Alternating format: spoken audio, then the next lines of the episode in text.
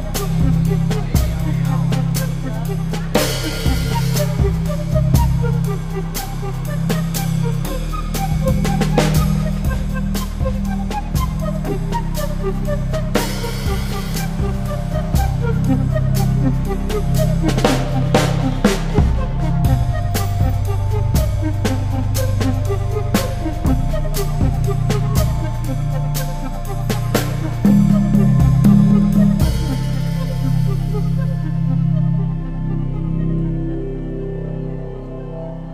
30 de enero 2022. Vuelvo a grabar después de creo poco más de un mes. Nos dejamos en un aeropuerto en Madrid de vuelta de Senegal. Grabo entonces este capítulo 16 desde mi casa en Italia, justamente al comienzo de un nuevo año que, como siempre pasa con respecto a los comienzos, me ilusionan mucho. Siempre los vivo con una proyección positiva hacia lo que me espera en el año que empieza y de verdad incluso en los momentos más difíciles siempre tengo esta actitud. Así que nada, ahora también en este enero me encuentro con esa actitud y la verdad con unas ganas especiales porque aunque es cierto que ya en el pasado te comentaba en mi proyección de futuro, ¿no? Cuando estaba en Valencia y te hablaba de esta voluntad de quedarme allí, ¿no? De montar una escuela de diseño cívico, creo que seguramente era una proyección bastante más incierta de la que puedo hacer ahora mismo, ¿no? que me he vuelto a Italia y es muy probable que me quede aquí. ¿no? Un elemento fundante es que, por ejemplo, empiezo a pagar impuestos aquí, entonces ya estoy de alta de autónomo en Italia y no en España, es un paso muy importante y lo que veo es que mm, en esa proyección hacia el futuro tengo muchas ganas de asentarme y de construir algo que tiene que ver con lo físico y con el contexto en el que habito, ¿no? Y seguramente creo que jugará un rol muy importante en ello todo lo que estamos haciendo para la Villa Buonacorsi. Si ha llegado hasta aquí, ya te he contado de qué va, te he dado incluso algunos updates y hoy no, no voy a dar más, digamos que el proyecto sigue con buenas eh, perspectivas, así que en otro capítulo supongo que iré dando más eh, detalles. De hecho, es que no quiero, es que no es el tema ¿no? de hoy, ni, ni la Villa Buonacorsi, mi proyección de futuro, etc. Lo que te quiero hablar hoy tiene que ver sobre una pasión que tengo, que son los streamings y lo quiero llevar a colación porque justo acabo de, digamos, inaugurar en este 2022 la nueva temporada, llamamos así, de streamings semanales, que ahora llamo por simplicidad realmente Urbano Humano Live. Ya he hecho dos sesiones, los miércoles a las 8, hora de Madrid, que en este momento sería como GMT más uno, empiezo estos streamings y con la duración de una hora y nada, pues la cuestión es que reflexionando sobre cómo me siento cuando los hago y me he dado cuenta que hay algo ahí muy interesante por, eh, por compartir. Y empiezo por cuando empecé, digamos, a desarrollar esta pasión. Realmente esto nace en 2011, durante el 15M, las acampadas del 15M, que realmente empecé a utilizar mi realmente recién comprado smartphone de los primeros, en 2011, un, Android, creo que era un HTC, yo no sé si siguen existiendo incluso ahora esta marca, pero era uno de los primeros Androids. Si tal vez no has oído hablar de ello, te explico lo que es el 15M. Realmente es como un movimiento impresionante que nos llevó a la ciudadanía en España eh, no solamente a manifestarnos, sino a generar un conjunto de dinámicas, prácticas, con una visión impresionante de transformación social, ¿no? con una petición de justicia social muy grande, transversal, fuera de lo imaginable y muy visible en las calles, con una forma de presenciarse, estructurarse en compartir que era muy visible en todo tipo de actividades que ocurrían en la calle. Tiene claramente raíces muy largas, pero se vino a llamar 15M porque uno de los eventos que podemos entender como detonante fue una manifestación que se organizó también de forma distribuida el 15M y que a raíz del cual empezaron las acampadas eh, luego, primero en la Puerta del Sol de Madrid y luego en muchas ciudades de España. Esto fuera de España se vino a conocer más como el, movimiento de los indignados y luego muy curioso que cuando llegó a Estados Unidos, por ejemplo, se llamó Occupy y seguramente para los no castellano hablantes y para los que no viven en España fue conocido más así como Occupy Movement o, algunos quizás lo conocen como indignados. El caso fue, es que fue un momento increíble. Yo mismo que en cierta medida no participaba tanto en manifestaciones o sí, había dejado, porque en el pasado sí lo hacía, porque no le veía mucho interés, no le veía eh, la conexión con lo que era la sociedad, como ese tipo de práctica. Y con el 15M justo fue lo que me devolvió esa dimensión, eh, diría incluso política. Entonces el caso es que pues yo empecé entonces a hacer eh, streamings con la primera plataforma que surgía en ese momento para hacer streaming desde el móvil y mm, lo que ocurrió fue que, bueno, después de unos pocos, empecé, y ahí cambió todo, empecé a dialogar con quien veía los streamings empecé a comentar primero lo que yo veía, antes simplemente lo streameaba, digamos, me movía por las calles y simplemente dejaba ver lo que yo veía. Empecé a comentar y eso ya fue un punto y luego a dialogar con los que veían que realmente interactuaban a través de un chat que yo podía ver directamente en mi pantalla del móvil. Eso me encantaba, era impresionante porque en realidad se generaba una conexión inusual entre lo que yo vivía en la calle y entre lo que veían el, el streaming estaban viviendo desde sus casas. Vayamos por partes. ¿Por qué es tan importante eso? Hay una premisa que tenemos que hacer, que es que estas manifestaciones y estas actividades que hacíamos en las calles, siempre bastante numerosas, no tenían detrás una organización política o sindical, no nacían de esa eh, organización, con lo cual los medios de comunicación, cuando acudían, no tenían como claves para registrar y describir, narrar lo que estaba ocurriendo al público alejado de esa realidad, de todo un país. Y esto hizo que tomó un rol muy importante, tomaron las redes sociales, sobre todo Twitter, y justamente los primeros eh, streamings. Sí, mostrar lo que estaba ocurriendo era muy importante porque de alguna forma las personas se querían informar de primera mano y empezaba a ser posible. Y era evidente que los medios tradicionales no eran capaces de describir lo que estaba ocurriendo. Y hay que decir también que se generó también cierto rechazo a la prensa tradicional porque en sus intentos de contarlo, digamos, en los que estaban en buena fe, siempre, eh, digamos, que lo hacían de una forma muy torpe, muy mala. Y luego estaban los que lo hacían en mala fe, por supuesto, que querían hacer juegos de espectacularización, juegos políticos, manipulación, etc. Pero incluso los que creo que lo querían hacer bien no conseguían. Entonces, en ese espacio se genera eh, un ámbito justamente de producción de contenidos e información que no existía, pero también que respondía a una demanda que, que se estaba generando, ¿no? de personas que querían informarse. Entonces yo entro con estos streamings y lo veían miles y miles de personas. La verdad, impresionante. Yo recuerdo incluso que me contactaron desde Alemania, personas que venían, querían ver lo que estaba ocurriendo en España, que veían estos streamings, entonces me contactaban a mí porque, claro, de alguna forma era yo el intermediario, más que el intermediario, digamos, el que le hacía llegar esa información, ¿no? Por decir. Y entonces esto, bueno, premisa, ¿no? Un poco el escenario, ¿por qué fue tan impresionante?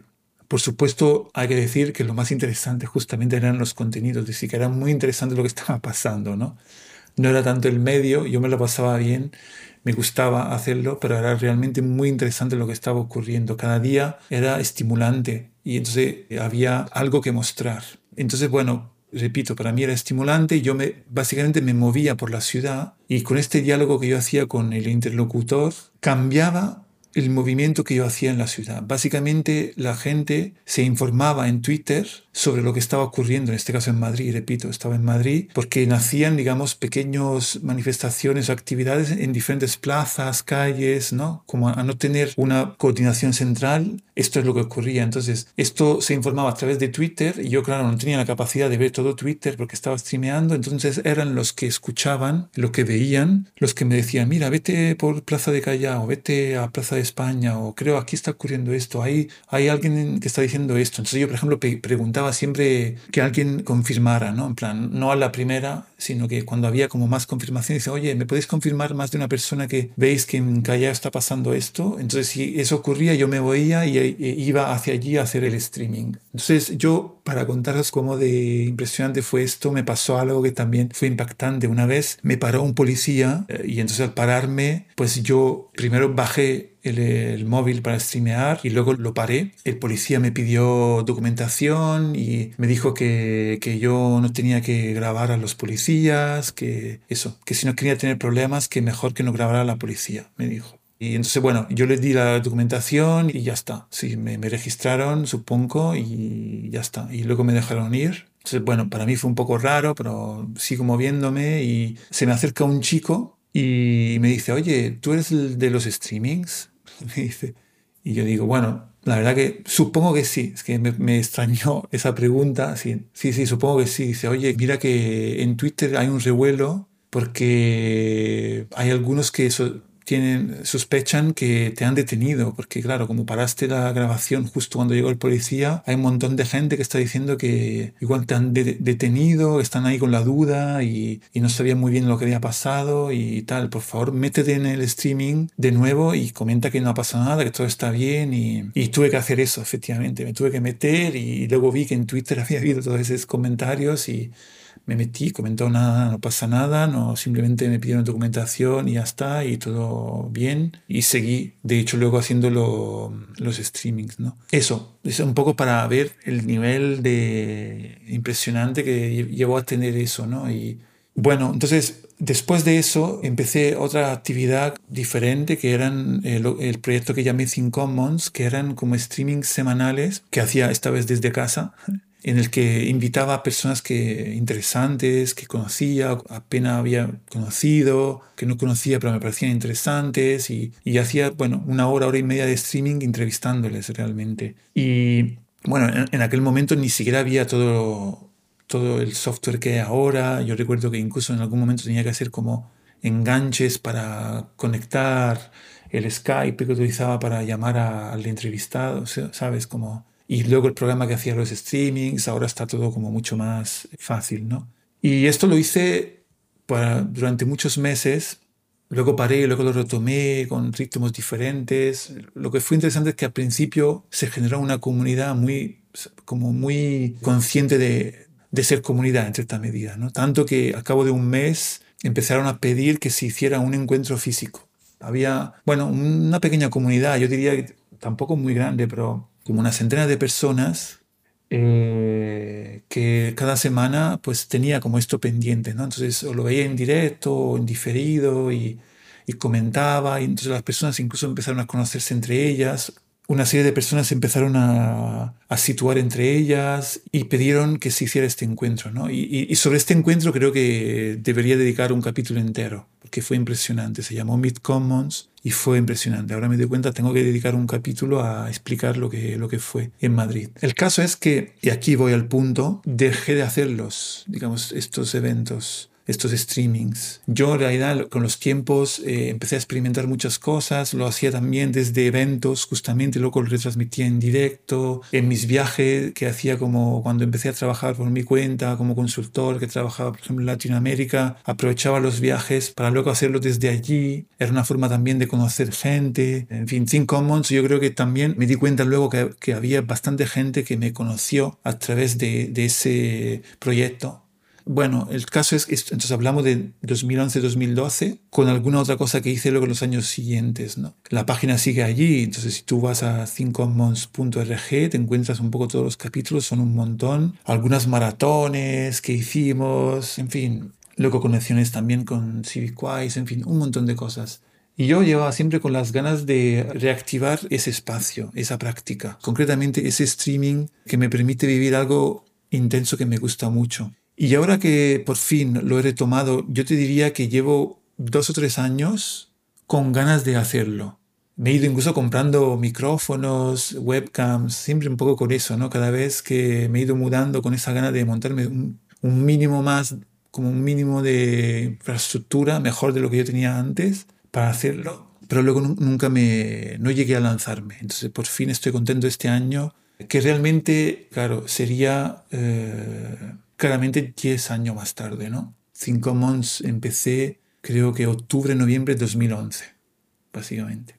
Y en 2012 es cuando hicimos este evento que fue clave, que ya te digo que lo, comentaremos en otra sesión. Entonces, aquí quiero compartir contigo cómo me siento, porque me he dado cuenta que en estas sesiones me pasa algo muy importante, donde me siento como muy desinhibido, de alguna forma. Eh, muy abierto también al, descubrimiento, al encuentro. Y me he dado cuenta que en realidad hay muchas razones por qué dejé de hacerlo, pero una tiene que ver con algo que, que es más amplio que los streamings, pero me doy cuenta que cuando empezaron a hacer algo que sentía más el peso de tener que hacer y asociado a un momento también profesional un poco raro en el que me sentí mm, un poco con el peso de tener que venderme, eh, no, no lo vivía de la misma forma. Es decir, que yo he tenido durante muchos años un poco esta sensación de fondo de que lo que yo publicaba en las redes sociales, en, en mi blog, estos streamings, empezaban a ser una forma más de venderme. Entonces, en lugar de ser algo que yo vivo intensamente, que disfruto, en el fondo tenían algo detrás que tocaba en ese ámbito, un poco de la venta, y ya no dejé de disfrutarlo realmente.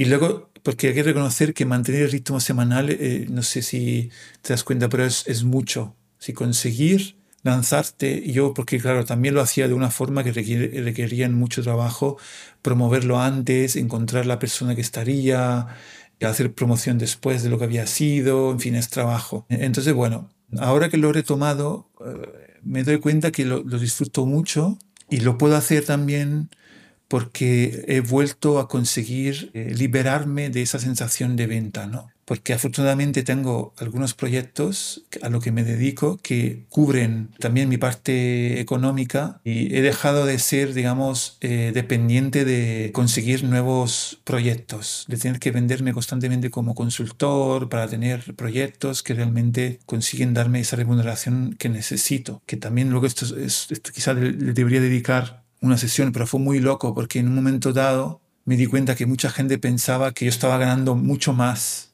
de lo que realmente yo ganaba. ¿no? Entonces hay un tema ahí que también me preocupa de, de haber contribuido un poco a banalizar esta parte comercial que es muy importante en el trabajo que hacemos como freelance asociado a la innovación. Este es otro tema ¿no? que, que, es, que es muy, muy importante porque tenemos una capacidad quizá de atraer la atención, porque estamos como trabajando en una frontera que genera como atención y nos pone, digamos, en primera línea como personas relevantes de alguna forma, pero a menudo no tenemos detrás la misma capacidad o no estamos teniendo la misma atención en la innovación, digamos, económica, ¿no? que necesita este modelo detrás personalmente como sustento. Pero eso. No es esto tampoco el tema. El caso es que me siento afortunado porque finalmente, después de muchos años, también cosechando el resultado de mucha inversión, no necesito tener esta venta constante ¿no? para tener nuevos proyectos, sino que hay algunos en lo que he apostado, que eso también hay que decirlo, ¿no? el aprendizaje, decidir apostar por dos sobre todo, que son Airbnb y Volume, y eso ha dado luego sus frutos. Entonces genera una estabilidad. Entonces ahora vuelvo a tener ganas de compartir de publicar, sea en el blog, sea con el podcast, sea con los streamings, sin esa sensación de estar vendiéndome, ¿no? Entonces, y para cerrar un poco lo que también he descubierto es que tengo que mantener justamente los streamings los más ligeros posible, los más eh, alejados de cualquier tipo de intención y de proyección, porque eso también es mi problema. Es que si bien lo hago por pasión, porque es evidente que si no me apasionan las cosas no las hago, también es cierto, es como que haciéndolo de una forma tan ligera, no es